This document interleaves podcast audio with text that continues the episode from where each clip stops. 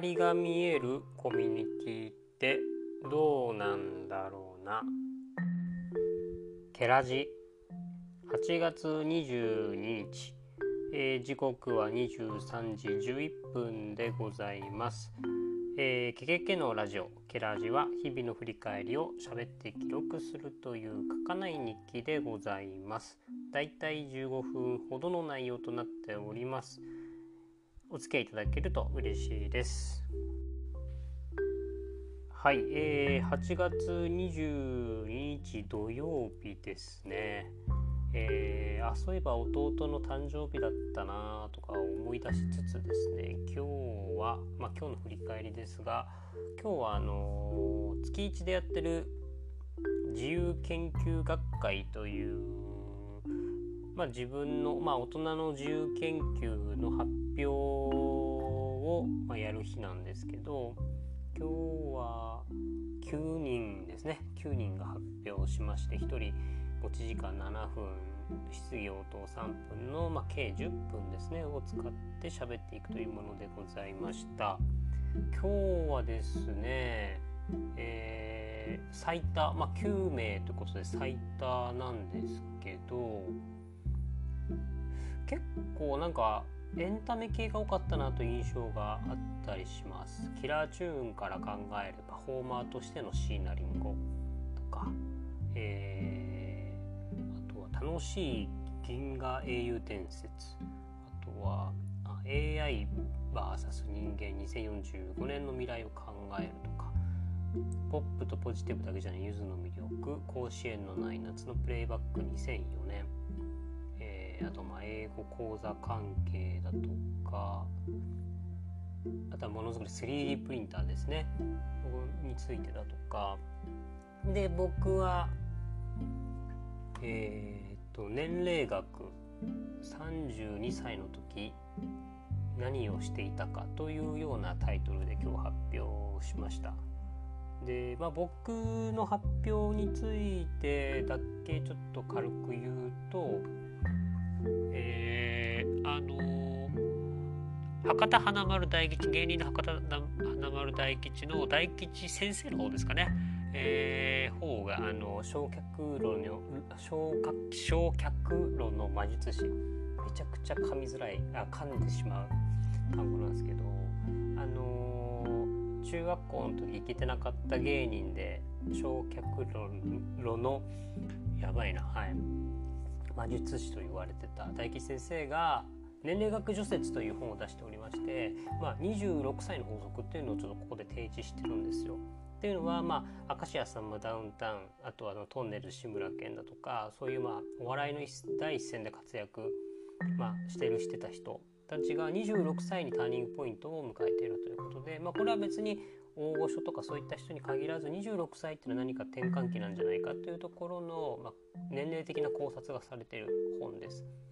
で、まあ、これ読んでて、まあ、26歳かとか思いながら、まあ、自分のことを振り返ってみたりってのと同時にあと僕今32歳なんですけど、まあ、この32歳っていうのはどういう年なんだろうなっていうのを考えてましていや何者でもない自分がどう過ごしていこうかみたいなことをふと考えた時がありまして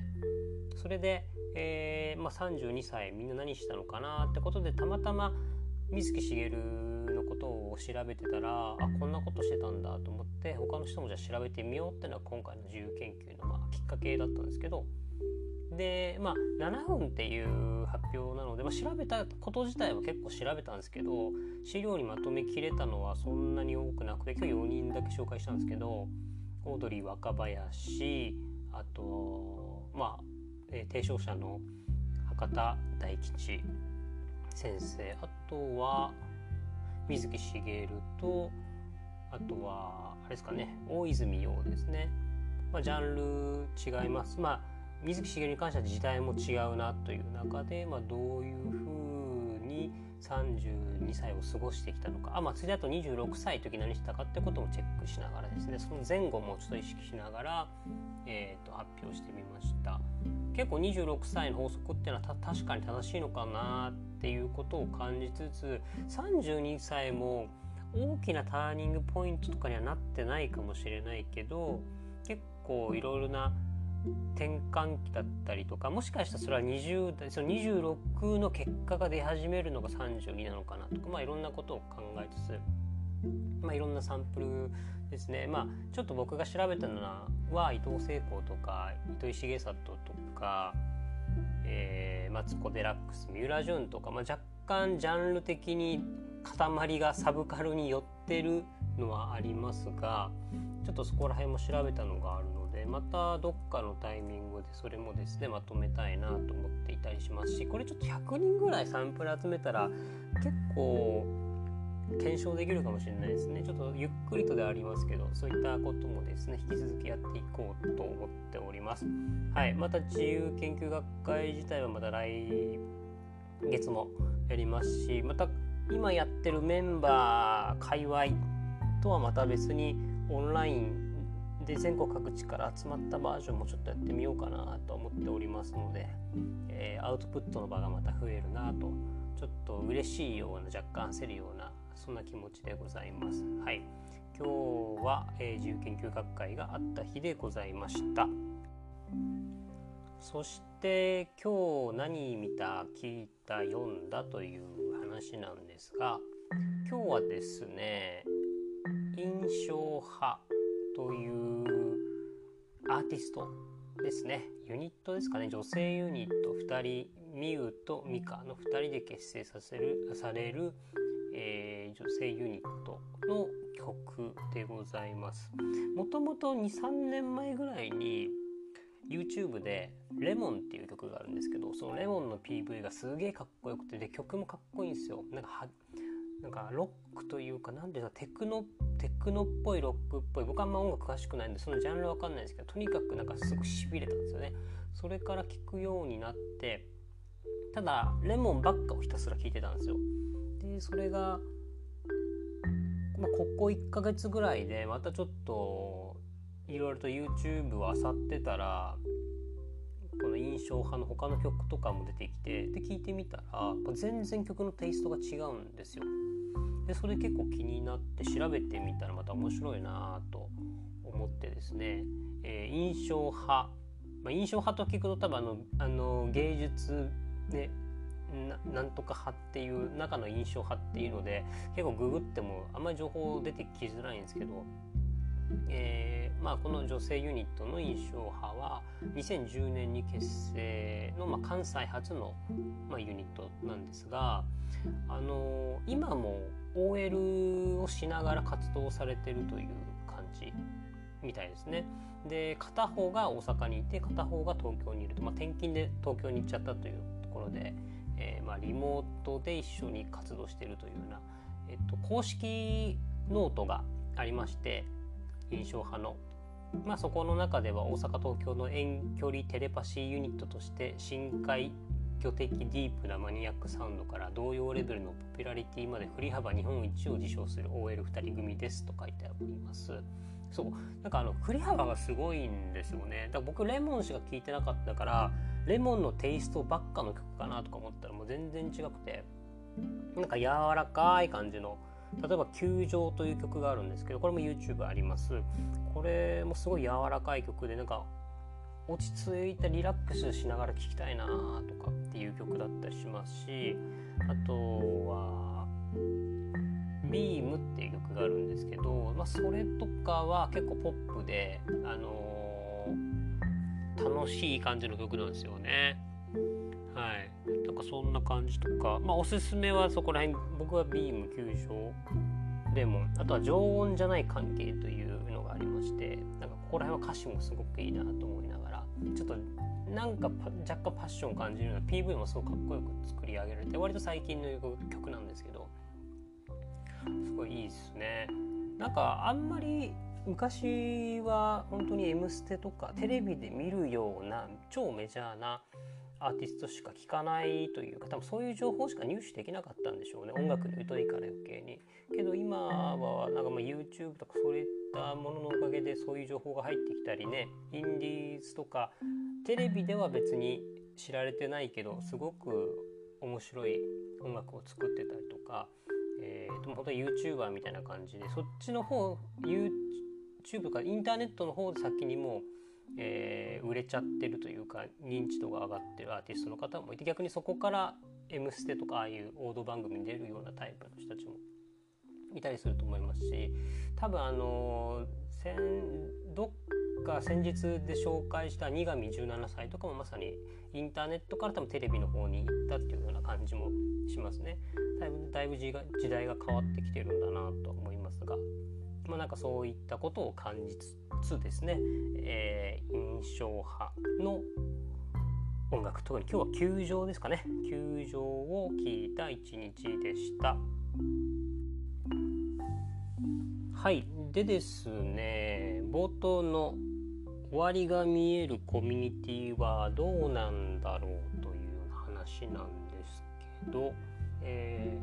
ー、昨日ですねたまたま Facebook でもシェアしたんですけど、まあ、こんな記事がありました。解散前提のコミュニティを仕掛ける異色クリエイター2人の思惑というようなありましてこれ自体は僕がそのスマホのブックマークにめちゃくちゃ前に入れててそれをスマホなんか最なんか改めて昔のデータとか見てたらあったなと思って見たら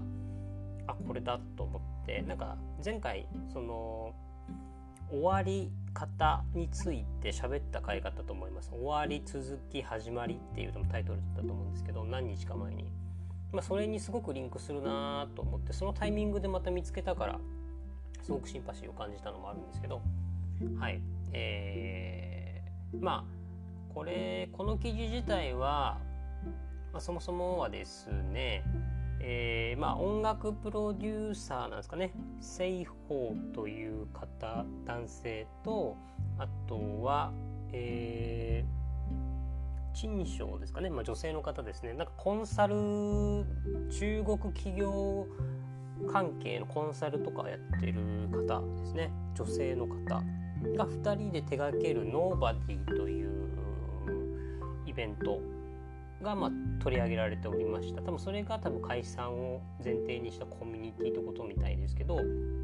えー、まあこのイベント自体はざっくり言えば異業種交流会なんですよ。まあ、名刺のいらない異業異業種交流会ということで、まあ、聖子さんがシンセサイザーを6時間弾きながら、まあ、おでんとかそういったお菓子とかを配って、まあ、食べたり飲んだりしながら音楽を聴くというような名刺不要の異業種交流会。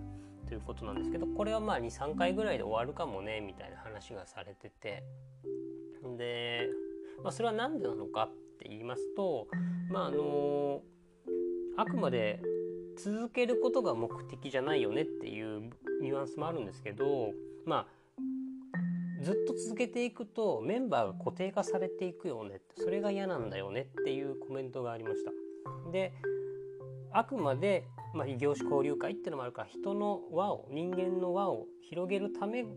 に始めたものだからそこが広げていくために固定化されてきたら面白くないというようなことだと思います。でまあ10年続くイベントをするよりも10年後にあのイベントすごかったなみたいな感じ、えー10年続けるイベントではなく10年後も語り継がれるイベントを作りたいという気持ちでやってるみたいなことが、えー、インタビューの中でありましてあまさにそれはすごいいいいいというかうん。なんかその考え方素敵だなとか思いながら僕も読んでて、まあ、シェアをしたという感じなんですけど。まあなんかそういう感じでまあずっと続けるってことに固執しないっていうのはかなり柔らかい考え方だしなんかもうちょっとそれをみんな真似すりゃいいのかなっていうこともちょっと思ったんですよね。なんか始めたから続けないといけない終わらせない終わらせちゃいけない。まあそれはもしかしたら、まあ、いろんなあれがあると思います。そう老舗だとか伝統産業だとかなんかそういったものについてはそれをさっぱりとは言い切れないものがあったりもするんですけどまあ僕も沖縄でその水上家という場所を運営してて僕が離れる沖縄を離れるタイミングでどう終わらせるかどうかみたいなことを考えた時期もあってたりしてだから終わらせ方っていうのはすごくその時からテーマだったりしますし前話したようにマネジメントというか経営とかそういう話になるとずっと現場にいることが正しいのかっていう話もあったりするのでなんかまあそことちょっとリンクするかなと思っておりますが、えーまあ、なんかその場の価値コミュニティも含め場の価値っていうのが何なのかっていうと、まあ、その10年後語り継がれるみたいな感じで、あの思うのがそのその場に集まった人、まあ、そこで交わったことによってその人の将来日常その将来のま日々がどう変わっていくのかっていうことが結構大事だと思うんですよね。なんかただ知り合って知り合って広がったからよかったねって終わったらあんま意味がない気が僕はするので、まあ、そのそういう人間関係が変わる中で、まあ、暮らしも変わっていくまあ、そういうアクションにできたらいいのかなとか思います。でその時にまどういう人と出会ったかそのたまたまその場にいた人がどうなのかっていうとこは前話したバーのセレンディピティの話辞書のセレンディピティの話にもつながってくるんですけどまさにそういう偶然性の中で変わるものっていうのをどう生み出せるか結構抽象的な話になっちゃってるんですけどなんかそこら辺が場作りの面白さであり難しさだなっていうことを感じたりします。で一つだけちょっと反論というかあこういうやり方もあるよなって最近思ったのが固定化メンバーされちゃうと嫌みたいな話があるじゃないあったと思うんですけど、まあ、これは確かにその人のつながりを広げるっていう意味では確かにそうなのかもしれないですけど、えー、逆にその固定化メンバーを最初は固定化させた方が広がりが出てくる時もあるのかなと思うんですよね。その場をゃんと分かってくれる人勝手に口コミで広げてくれる人その場のルールを教えてくれる人常連になることによってそこが分かってくれる人が増えた増えたら新しい人が来た時に勝手に伝播してくれるみたいな感じもあると思うのでコアというかある程度の固定化メンバーがいることは実は強みだったりすると思いますしその人のおかげでどんどん新しい人が巻き込まれていくっていうスパイラルもある気がするので、まあ、そういう意味では固定化の良さも若干あるんじゃないかなと思ったりもしました。それは多分場の目的とか雰囲気とか、まあ、地域性にもよってくるんだろうなという思いますけどね、はい、まあそんなことをちょっと思いました。私まあちょっと終わりを意識した始め方っていうのも少し、まあ、あるんだろうなと思いつつ。で、まあ、最後思い出したのがあのまあ、僕テクノ系が結構音楽として好きだなってことに最近気づいたんですけどその中でメタファイブっていう、えーと、YMO をはじ YMO メンバーの高橋さんが、まあ、バンドを、まあ、いろんなメンバー集めてやってるバンドがあるんですけどそのメタファイブっていう前は結構なメンバーが集まってるバンドでただなんかこれについて、まあ、本人たちが言ってるのはいつまでもあると思うなよメタ5っていうのがまあ若干スローガンとかキャッチコピーみたいになってて。だからなんかずっとやるわけじゃないよと。ずっとやると思うなよお前らみたいな。なんか若干そういった皮肉も聞いてて確かにそうだなと思いつつ。だからやっぱ終わりが逆にあった方がそこは情緒があるしだからこそその切な切な的なものに向けて僕らはなんかいろんな時間とか対価を払おうとするんだなっていうことも考えたりしたので、まあ、それはそれで大事なのかなって思いました。で、まあ、ちょうど今コロナのタイミングであのメタ5再始動したのであそれはそれでラッキーだなとか思いつつですね、えー、まあ、今日の話は締めたいと思います。ということでまた喋りたいと思います。最近15分過ぎまくりですね。すいません。ではでは。